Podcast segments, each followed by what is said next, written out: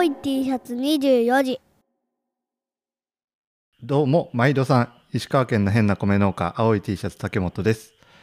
今回は素敵なゲストをお呼びしておりますので、えー皆さん一人ずつ自己紹介をお願いします。じゃあ近藤さんからお願いします。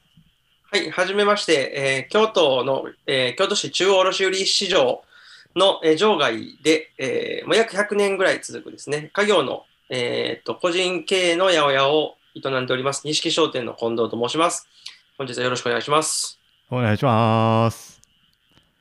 じゃあ次松坂くんお願いしますはい、えー和歌山県の有田地方でですね、みかんを栽培しています。松坂信也と申します、えーよろしくお願いします。はいお願いします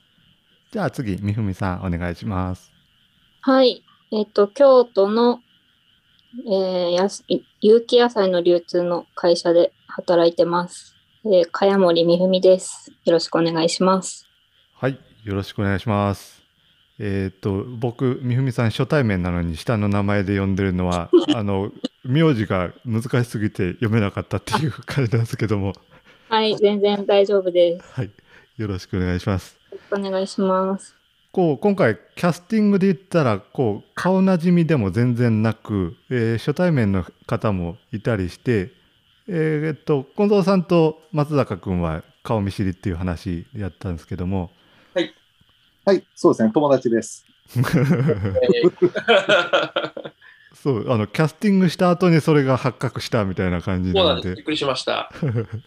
日はこの4人でお送りしたいと思います。よろしくお願いします。はい、よろしくお願いします。ます。じゃあ、えっと、今日の、えっと、今日の趣旨を僕から説明しますね。えっと、今回のテーマは、あ産直 EC は滅びるのか動画をみんなで見ようというものです。で、これ何かって言ったら、えー鳥取県のトリーノーフさんが上げてる YouTube 動画、えー産直 EC は相場滅びるのではないかっていう動画が上がってて、えーそれはもうポケットマルシェの石川凛ちゃんと岸本遥ちゃんがあゲストに出てトークセッションをけんけんがくがくの議論をしてるっていうそういう動画やったんですけども徳本さんがもう早くてもあと5年で産直 EC は滅びるっていうようなそういう主張をして、えーっとプロレスをその動画上で繰り広げてで、えっと、コメントなんかもみんなバーッと出てきたっていうそういう動画だったので、えー僕自身もなんかこれはぜひなんかポッドキャストで撮りない撮りたいなって思ってでツイッター上こうお警察をしていたらいろんな人があコメントをしていたのでその人たちを一人ずつナンパをしてっていうような感じで今回この4人になったという感じです。ありがとうございます。ありがとうございます。ありがとうございます。で、えっと、今回はその動画を出しに、えー皆さんそれぞれの感想だったり持論を展開していこうっていうプログラムでございます。で、えー本編は台本のないトークセッションをししようと思っててで発言は各団体を代表するものじゃなく個人の見解も含まれていますのであらかじめご了承ください。もう一個ポジショントークがあるとしたら、僕はい今、元ポケバルのふ、えっと、副役員か、執行役員の人と、ちょっと別の仕事で、かなり懇意にしているっていう、ちょっとはいはいはい認証しておきます。はい。という感じでよろしくお願いします。お願いします。お願いします。まずねあのキャスティングした時に、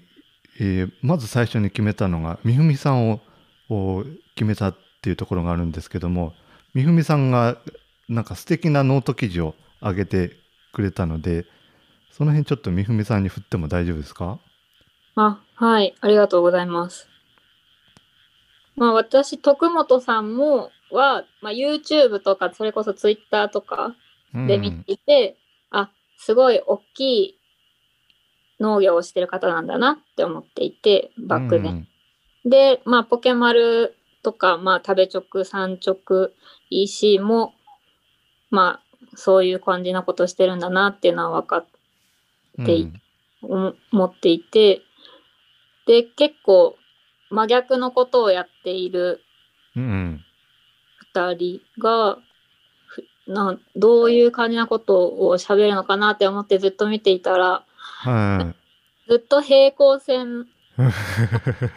い。でなんかもう見ていてなんかちょっと痛々しいしそれこそコメントとかもなんか結構徳本さんよりの意見が多うんくて、それはそれでちょっと心が痛いな。いやでもだからってポケマルの世界が広がるのもうん。どうなるんだろうなと思っていてうん。そのモヤモヤを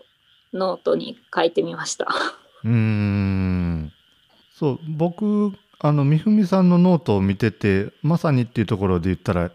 あの徳本さんが動画上で論じてくるかなって思ってたところはあんまり論じてなくってさこの三直 EC がこうぐんと成長してるけどもいろんななんちゅうんかリスクというかデメリットいろいろあるっていうそこら辺をなんかついてくるんかなと思ったらそういう話じゃない動画やったので、えーうん。なんというかもやもやというか思ってたところを三文さんがここ抑えてくれてたなっていうようなところはあったんですよね。ああなるほど。うん、それは例えばどんなとこやったんですか？産直 EC っていうのはもう個人のお客さんに直送っていうところなので、えーっと農家から出荷しようと思ったらロットがさばけないっていう感じだよね。ああ、そうですね。うん、そこはなんか結構大きいような気はしててこれ松坂君とかはどう実際産直 EC で出しとってその辺感じ取るとこはあるけ？えーっと、まず僕は、その、えー、5, 5年くらい前からポケットマルシェができて、1年目くらいからポケマル登録してて、うんで、まあ、メルカリでみかんを売ってたものなんですね。うんうんで、えっと、食べ直さんとオールとか、まあ、最近出てきてるやつにはまだちょっと登録はしてなくて、はいはいってはいいう状態なんですけど、なんで、うん。もっと僕よりあの産直 EC 知ってる方はいらっしゃるとは思うんですが、うん。僕の感じで言うと、あのー産直 EC って、みかんを送っなんかみかんを出荷してるっていうよりは、うん。なんかスナックみたいなイメージなんですね。おおはい。あのースナックは僕あんまりそんなめっちゃ行ったことないんですけど、多分そんな、あの、日本最高のお酒とか別に置いているわけじゃないと思うんですよ。まあ普通のよまあ、ちゃんとした普通のお酒を置いてるんですけど、うんでもそのママが、あの、いい人やから、ちょっと喋りに行きたいみたいな感じで行く。うんで喋りがあったり、なんか、まあ、直接のおしゃべりじゃなくても、まあ、産直石で言ったら、コメント見たり、あの、書いてる文章を見たり、写真見たりっていうのが、まあ、コミュニケーションになってるんですけど、うん。そういうスナックの中でのおしゃべりに近いものに価値を見出して、で、それを媒介するのがたまたま農作物だったみたいなイメージっていうのが、うん。美味しいとかですね。で、ただ一方で、あの、メルカリですね、まあ、その、ブラックマーケット的な、なんかその要素もあってですね、ちょっとブラックマーケット、ちょっと言い過ぎかもしれないですけど、あの、誰でも、まあ、ある程度入れちゃうんで、まあ、もうとんでもない人とかもやっぱいてるわけですよね。うん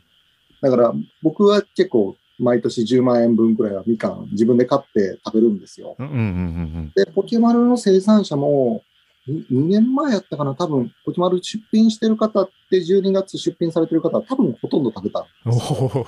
ーん、すごい。でも、なんかその中でちょ、ちょっと僕的には受け入れられへんみたいな質の人もやっぱいるんですよ。うんもうそれはファンの方がいらっしゃってて、何これとか思ったんですけど、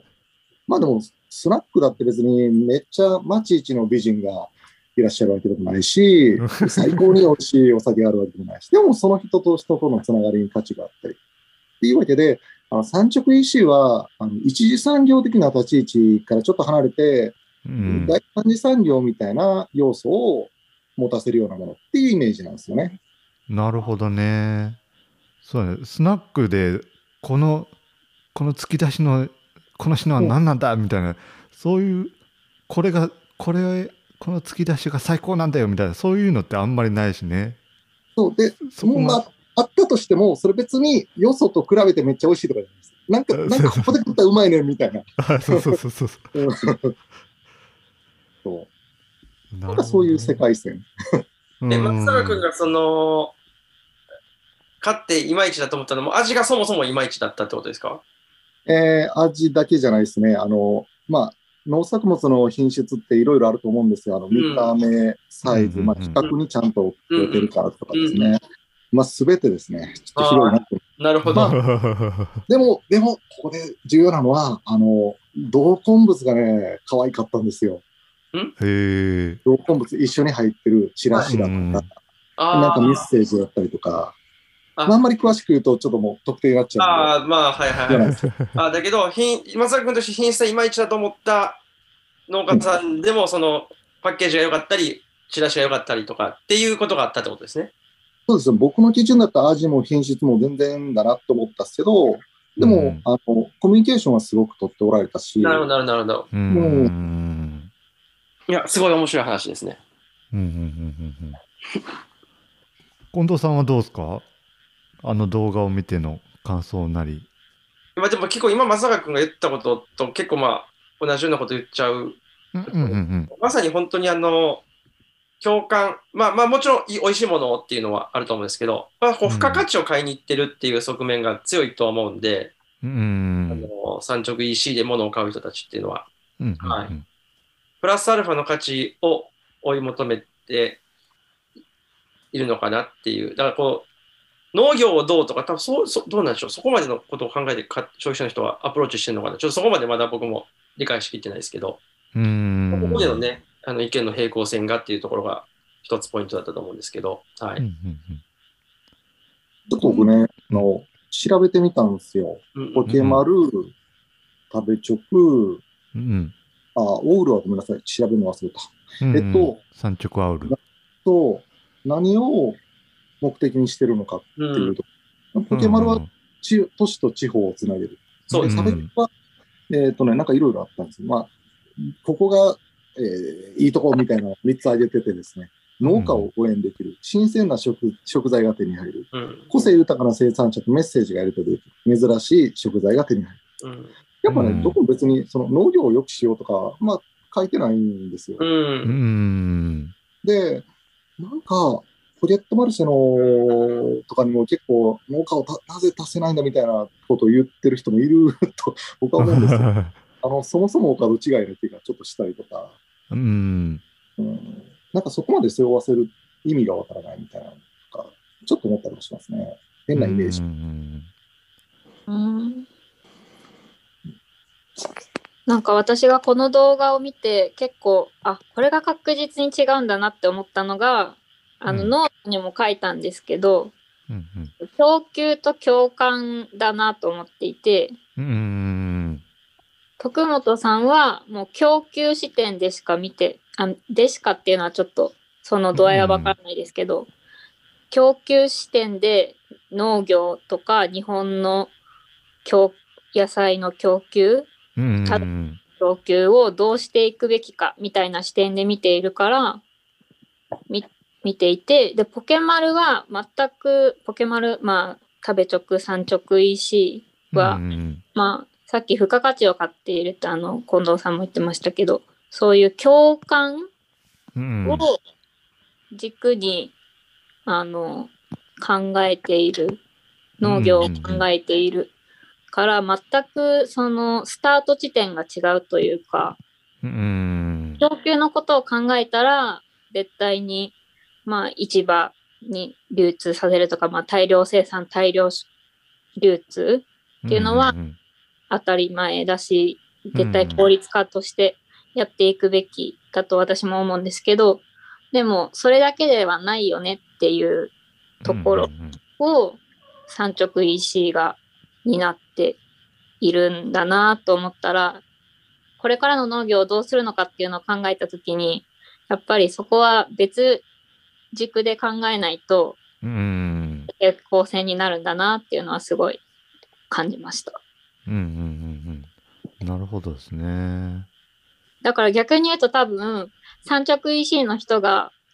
EC の人たちがあの日本の農業とかうん供供給をどうしていくんだみたいなことは絶対に考え絶対にというか今の規模でそれを考えたりとか仕組みの中に入れることはできないんじゃないかなとうん。思います。そうね。産直 EC の人たちもなんかこう成長してるよみたいなことはすごくこうアピールはしとるけども、もとも今ある流通を完全にゲームチェンジさせようとかっていうのはあんまり思ってない感じはあうんって、まあ選択肢の一つが増えたらいいなぐらいのそういうところがなんか着地点じゃないかなっていうのは思うところですよね。うんいや、でもなんかあの、あれっすね、あの、産直 EC の、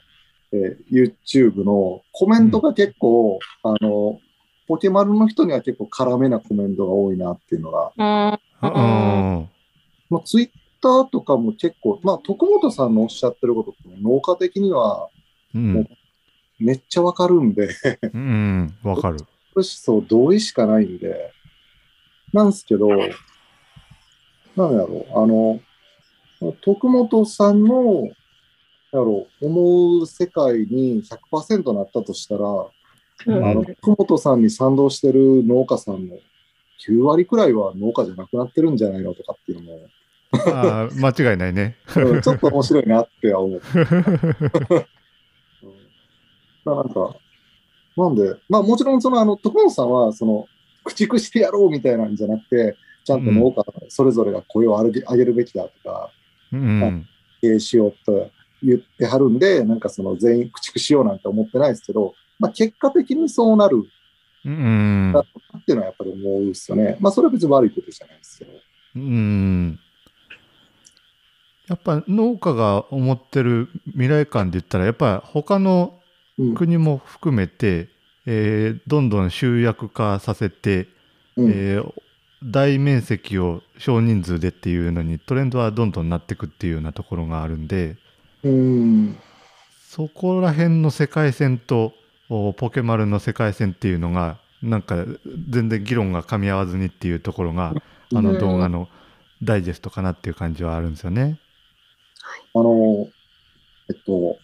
この動画見たときに、まあ、徳本さんの話、すげえよくわかる。石川さんの話、ああ、わかるわかる。岸本さんの話、全然わからんっていう のがあったんですよ。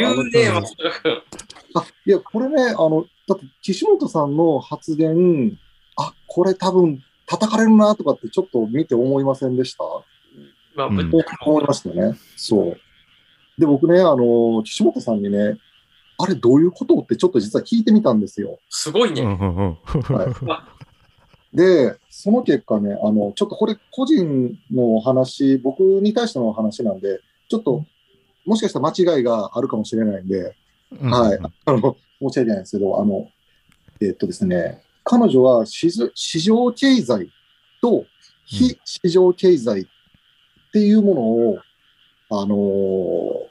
言葉として持っててですね、それは競技の経済、あの、うんえうんうん。狭い経済ですね、と、あと、講義の経済、広い意味での経済っていうのを、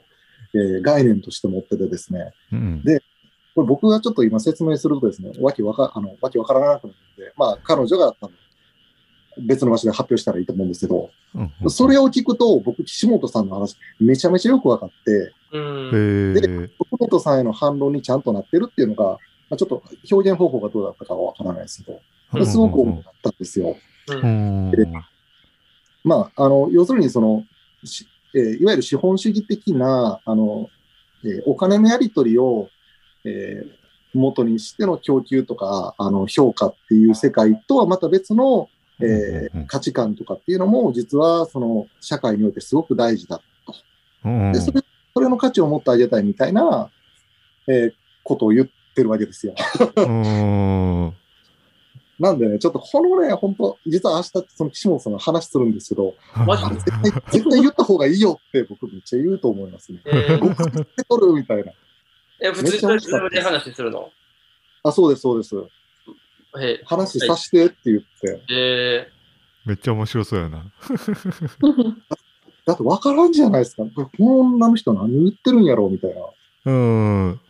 頭いいからね、あの子はね。や、すごいっすよ。うん。頭いいから解像度が高いんやけども、その解像度のまんま喋っとるから、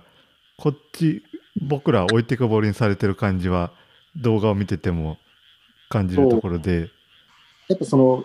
えっ、と、無農薬とかその言葉の定義とか制度化への反対とかも、僕ら聞いと、いやいや、制度化せんとも、むちゃくちゃやんけって思うんですけど、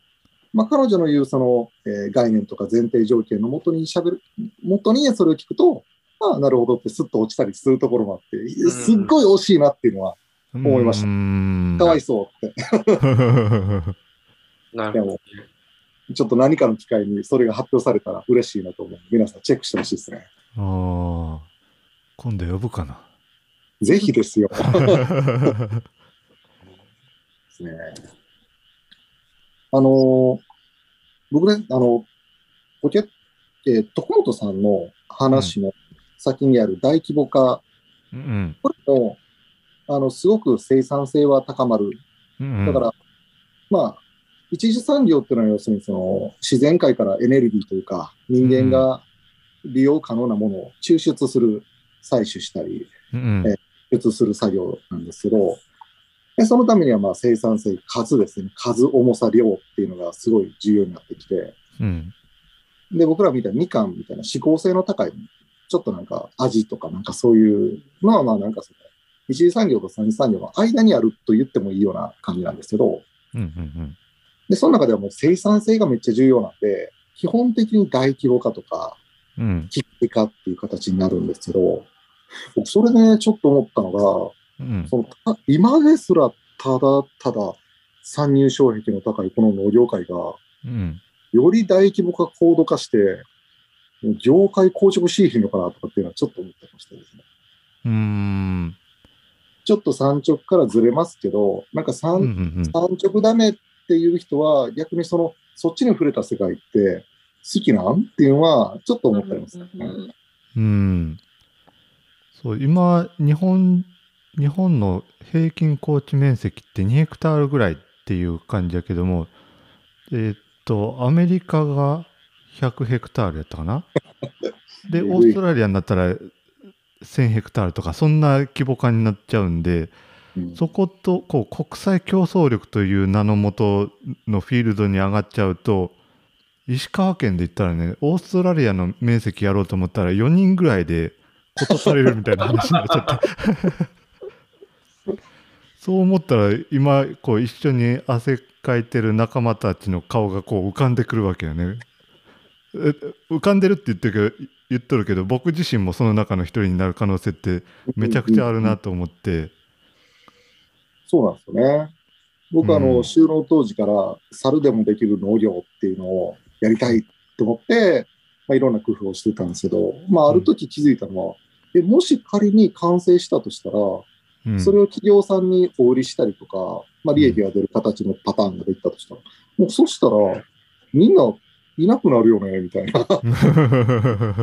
まあ、社員化してね、あの、要するに労働力と資本が切り離された状態ですか？農家さん、土地があって、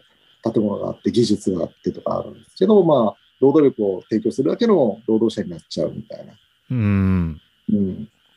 それはそれで、まあ、いいこともあるし、悪いこともあるかなって思ったりしますね。うーんそう今の日本農業で言ったらかなり非効率な部分もかなりあってうん。僕はお米のフィールドなんで米見るとこう田んぼが飛び地になっててでえっと隣の農家さんとお田んぼを交換してこう集約っていうの結構。田んぼが連なるような感じにしたいと思うけどもそういう話が感情論で成り立たず。えっ、とお互い合理的になるんやけども竹本は50ヘクタールやってる。うちは2ヘクタールやってるっていうようなところで言ったらうちの2ヘクタールやってる人にとってはちょっと合理的になってももともとそんなに大したことないよっていう話なんでそれで竹本だけなんかすごく効率的になるのは下船みたいな感じで そういう交換が成り立たないみたいなそういうのが日本はたくさんあるなっていうところはあるのでそこはどうにかなってほしいなっていうところはあるけどね。そうですね。なんかその土地とか個人の権利っていうものと、あとはその、その地域全体で見た生産性、それはどっちを取るかっていうのは、うん。僕らの選択ですよね。僕もそうやし、農家もそうやし、消費者も、で、うん普通のバスの人も、で、政府もっていうところですよね。うん。うん。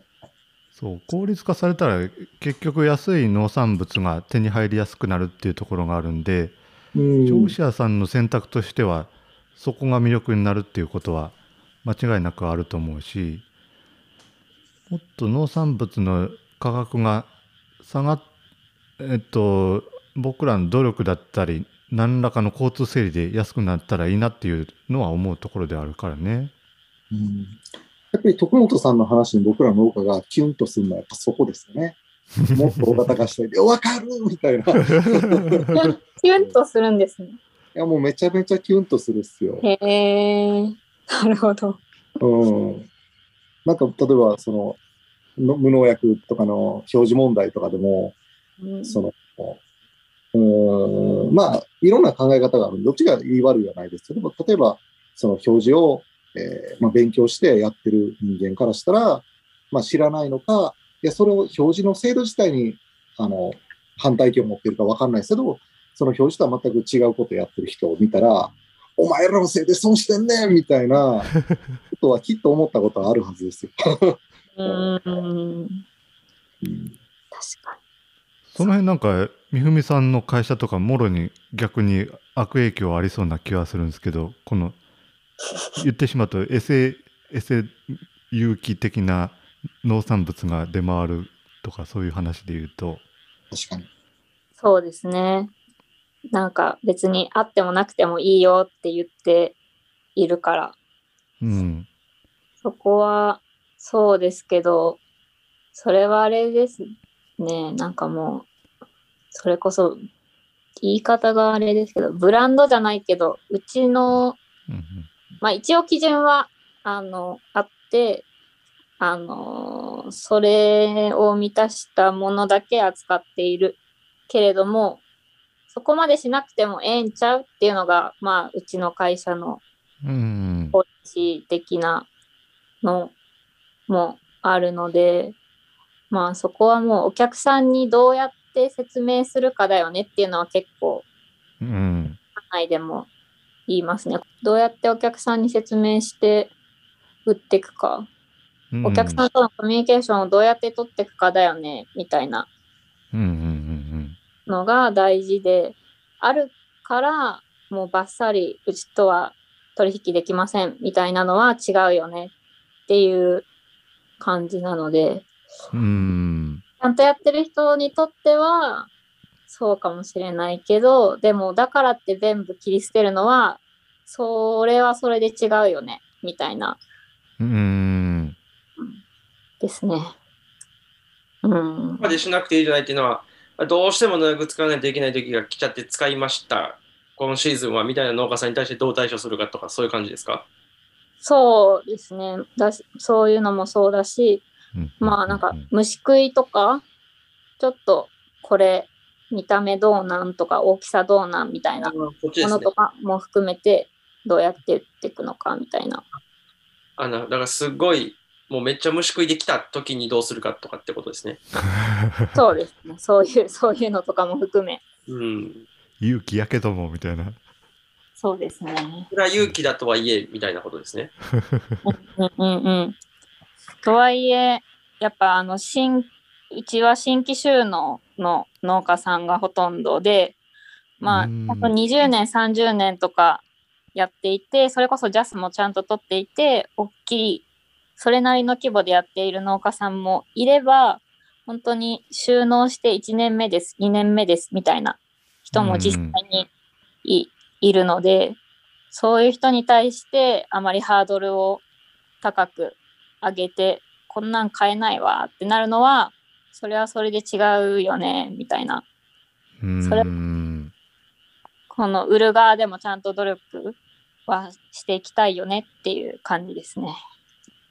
すごいですよね、それ。あの、産直 EC の、まあ、メル、うん、まあ、ブラックマーケット間の話で言うと、そこの消費者と生産者の間で、えー調整したりとか、監視したりとか、お互いを成長させるような人っていうのは、まあ、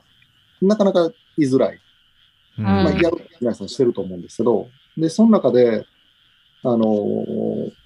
自社のハードルを作って、で、それをちょっとずつ生産者をレベルアップさせるっていうのは、めっちゃ得難いなってちょっと思いましたね。うーん、そうですね。なんか、実際、実際に、多分まあ、それこそ大きいところで言うと、オイシックスとか、うん。大とかに出せないような農家さんのものを扱っている。うん。ええのか、それ。みたいなんですよね。その、本当は、なんか営業したけど、無理だったみたいな。ちっちゃすぎて。う。ん。ああ。なんか量、やっぱり新規、新規だと量も出せないし、う。んう。ん、本当に量、やっぱ量はね、大事ですよね。うんそれなりの量を出せるのってやっぱ強いって思いますね。だんだん会社が大きくなってくると。うんそうよね。うん。まあ、でもそこ、その農家さんと消費者の間に入って調整してるかどうかっていう差は結構大きいと思います。その、みふみさんの会社とうん産直 EC が大きく違うところ。うんポケマルとかは別にそういうこと自体はしてるわけではないですよね、松坂君、多分。えーっとね、全くしてないじゃないですよ。ああ、なるほど。うん。え、逆に、え、どういうことしてるんですか？でもね、あの、それは例えば栽培的なアドバイスとかってのはやっぱりできないんですよ。まあ、もちろんそれはね。うん、だから、まあ、伝え方だったりとか、あの、お客様対応だったりとか、まあ、ご誤解がないように、要するに、まあ、ちょっとだ、三次産業的なアドバイスですよ。ああ、もう、うんガタガタやったら、もうそれをちゃんと写真で撮っとこうみたいな。先に言うたら大丈夫やからとか、そうですねんそういうところ言い方の部分のサポートはすごいしてくださるってことですよね。そうですね。うん。で、これが、例えば、えっ、と、めちゃめちゃ質の高い果物屋さんとかになるとですね、どんな世界になるかというとですね、あの、えー例えば剪定、まあ、あの枝を切る仕事がみかんの農家にはあるんですけど、うん枝を切るとそこから芽が出るんですけど、その芽の長さを10センチ以内にしろとか、なんかそういおうう魔法かみたいな話をされることがあるんですよ。ここまで言うんですね。へあそうです、そうです。もう関西屈指の果物屋さんとかはもう、はいはいそ。の人自身が果物作ったらええやんっていうくらい知識があってですね、えー、すごい。凄まじいです。えー、それはすごい。やっぱりそれがまあ、その流通の、今ある流通の中でいるプロっていうのは、まあそういうレベルの人もいて、で、でそれを例えばポケマルとか、あの、産畜医師に求めるのはもう濃すぎるというか、うんここまではね無理ですし、は普通の八百屋さんにも求めるの無理やし。い。やばい、ちょっと僕やばいですけど、そこまでの知識も出てはいても、ちょっと無理ですってなっちゃいます、さすがに。そう。まあだから今の流通すげえなっていう話ですよ、やっぱり。一番ぱりすごいな。うーん。そうですね。まあ僕一番に毎日通ってるんで、やっぱ一番の、まあ、す凄さというか、あの、なんていうんですかね、システムの、うん。まあ、こうこう本当に高度なし仕組みで支えられてるっていうのは、まあ、もっと本当に知られるべきだなっていうのはありますし、まあそれを知られた上で、あの、知られた上でっていうか、知った上で、なんかポケマルとかさあの食べチョクとかが使われると、あるいは、あの、もちろん、みふみちゃんの会社のサービスが使われると、なんかもっともっと良くなるのになってすごい思います。うん。え、どういうところが高度ですか？あ、だからもう、やっぱりその、商品として、うーんと、まあ、ちゃんと等級付けをして、もう、うん。価値を作っていく、いってるっていうところと、それにプラス、やっぱり流通の仕組みもしっかり整っているっていうところじゃないですか。もう、もうそこに尽きるとは思うんですけど、うん。なんかその企画って、あの、なくてもいいやんって議論あるじゃないですか。ああ、ありますね。でもそれってちょっと僕は間違ってると思ってる人間で、あうんの企画ってすごい便利なんですよ。はい、うんはい。うん。でも、その企画が便利のために作られてるんやったらいいなって思うんですけど、たまに、この企画、値段を決めるために作ってますよね、みたいなのもちょっと、ておーなるほど谷本さんどうです？そんな気するときないですか？お米はそういうの、そういうズブズブなやつがいっぱいあるからね。ですよね。な、なんで、そこはね、あの、ちょっとあの、老害感がある。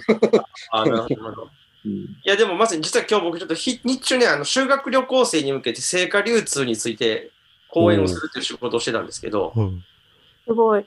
あの食品ロスと成果流通の関係性みたいなテーマで話をする機会があって、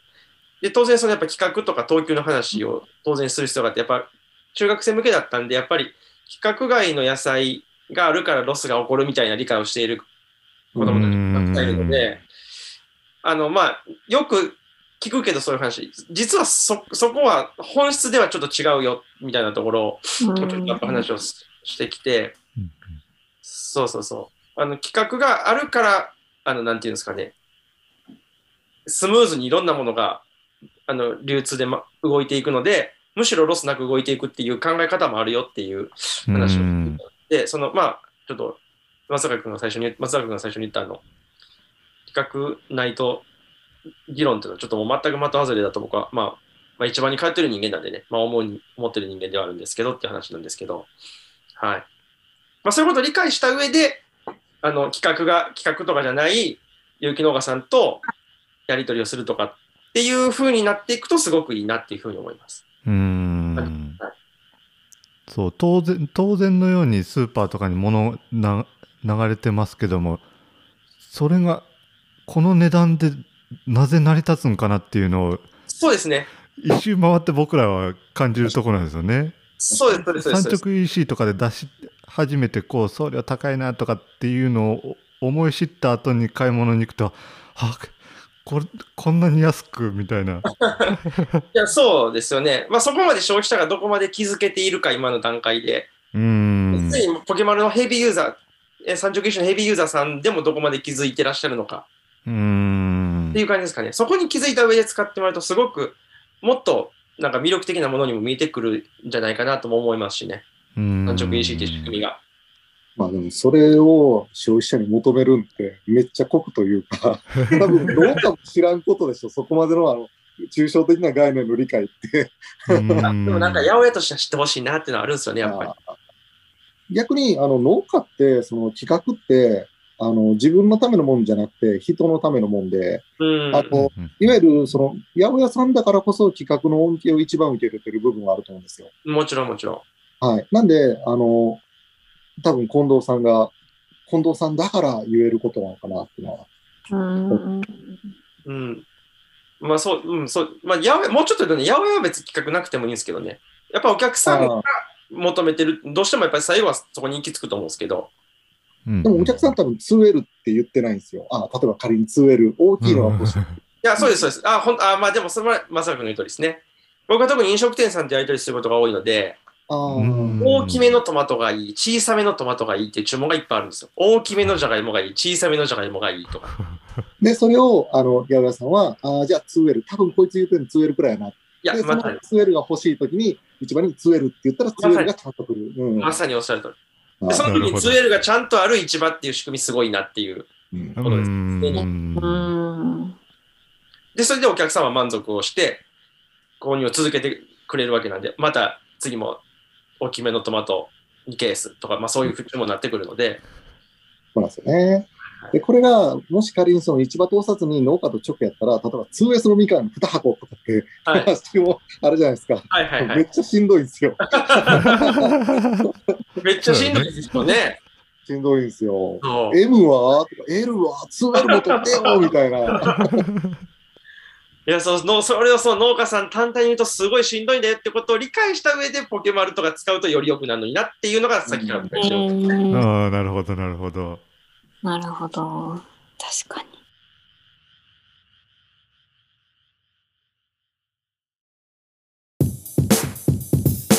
青い T シャツ24時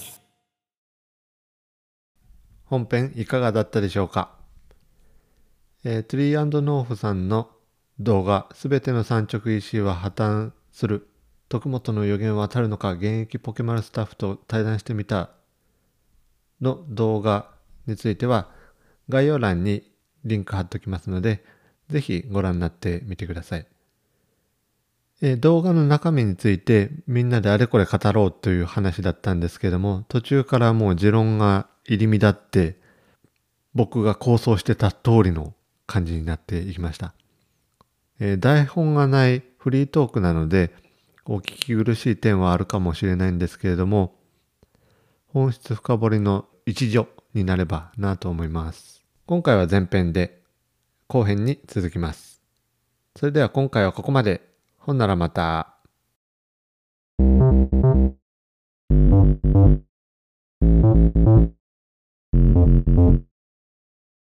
テレ